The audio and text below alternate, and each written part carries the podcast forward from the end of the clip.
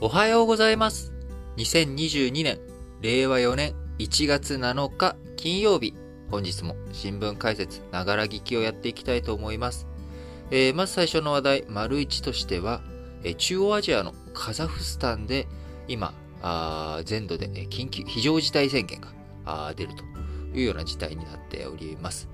えー今年に入ってからですね、えーこのまだ1週間しか経ってないんですが、えー燃料価格、同国のですね、燃料価格がこの1週間ほどで約2倍に上昇するというような状況の中、これまで、えー権力を握ってきたカザフスタンの前大統領、ナザルバエフさんの強権的な姿勢、えーその格差が広がっていっていることに対する不満から、えー抗議デモ、えー地流血を伴う抗議デモが頻発するということになり、えー全土で、えー緊急事態宣言じゃないや、非常事態宣言が発出されるような事態となりました。えカザフスタンの非常事態宣言を受けて、えカザフスタンも入っている集団安全保障条約機構 CSTO。こちらは、まあ、あ NATO と似たような組織ではあるんですが、ロシアが主導する旧ソ連圏の軍事同盟になります。え現在、加盟国はアルメニア、あロシア、ベラルーシ、タジキスタン、キルギス、カザフスタンということになっておりますが、えこちらにもですね、CSTO 軍をロシア主導の部隊がカザフスタンに介入していくということにもなり、新年早々からですね、中央アジア、非常に血生臭い状態になってきております。えーもともとね、カザフスタンという国、えーまあ、名前聞いたことあるけどっていう方多いかもしれませんけれども、えーカザフスタンという国はですね、世界最大の内陸国です。えーカスピ海。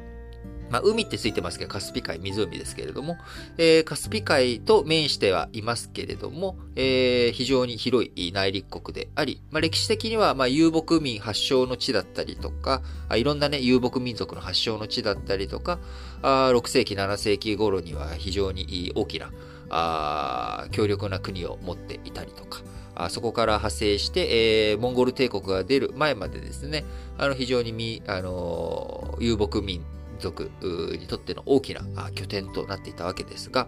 その後も、モンゴルに征服されて、えーというような歴史を重ねて、今に、まあ、その後ロシアとかね、えーいろんなところに征服されたりとかっていう流れの中、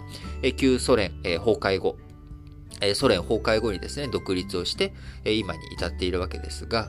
ソ連崩壊後からですね、ずっとナザルバエフさんという人がずっと権力を握っており、えー2019年に大統領職を退くまで、まあ、ずっと大統領、えー続けており、俺だけ特別難戦してもいいんだっていう規定を作ったりとかですね、まあ、そんなことをやっていたと。で、今、ナザルバエフさん、大統領は退いたんだけれども、えー安全保障理議会みたいなね、なんかそういう軍を統括するようなところの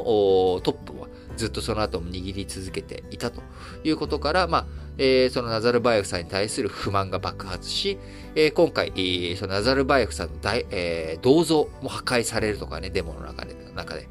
えーまあ、ナザルナザルバエフさんに対するうっせきした不満、えーこれがあるんじゃないかというふうに、えー見られております。えー今回ですね、えー1月5日に、えーナザルバエフさん、えー安全保障会議の議長を辞めて、えー今大統領、これもね、ナザルバエフさんが、あのーの息のかかっているトカエフさんに変えていくっていうふうにしているわけですが、まあ、それでも不満が今止まらず、えー非常に大きな勢いをこう全土に広げ広がっているというような状態です。えーこれがですね、まあ、この後、まあ、国際紛争につながるのかどうかというところについて多分、まあ、つながらないんじゃないかなというふうには思うんですが、えー非常にですね、えー大きな勢いを出てきているということで、今、デモの武力、デモをですね、武力鎮圧することによって、数十人が死亡したりとか、約2000人が拘束されるというようなことになっており、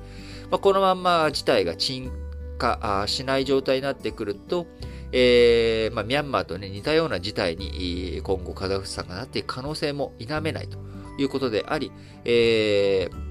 世界各国ね、えー注視していかなければいけないというような状況ではあります。えーと、あと、せっかくなんでね、カザフスタン、今回のニュースを見て、ヌルスルタンっていうところが首都だっていう風に出てたんですけど、あれ、ヌルスルタンなんて名前だったっけかなって、いや、なんかカザフスタンの首都ってなんか名前聞いたことあるぞと思って調べてみたらですね、えー、ヌルスルタンという名前は2019年、に新しく、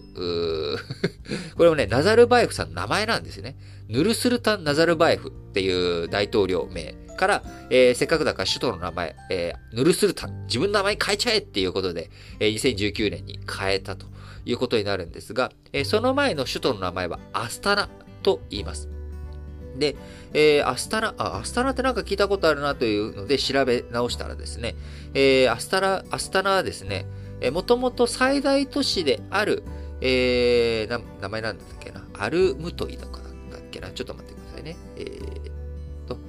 アルマトイだ。アルマトイというところが、えー、もともと最大都市で首都だったんですが、新しい首都を作っていこう。まあ、あの、大草原なんでね、あの土地は結構いっぱいあるということで、まあ、あの、新しい首都を作ろうということで、アスタナに、えー、遷都して、えー、1997年にですね、え作っていこうということになったわけですが、このアスタナの都市計画、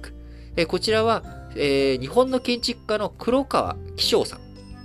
えー、黒川紀章さんの手によって、えー、都市計画、えー、1998年の国際コンペで、えー、日本の黒川紀章さんの、えー、案が、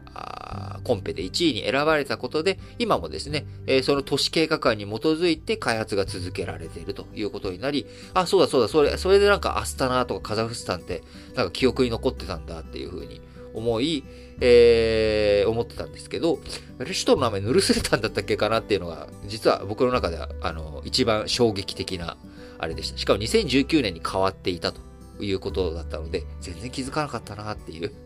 ことだったんですけれども、えー、もともとアスタナという都市名だったところを、まあそうね、首都の名前すらもね、自分の名前にする。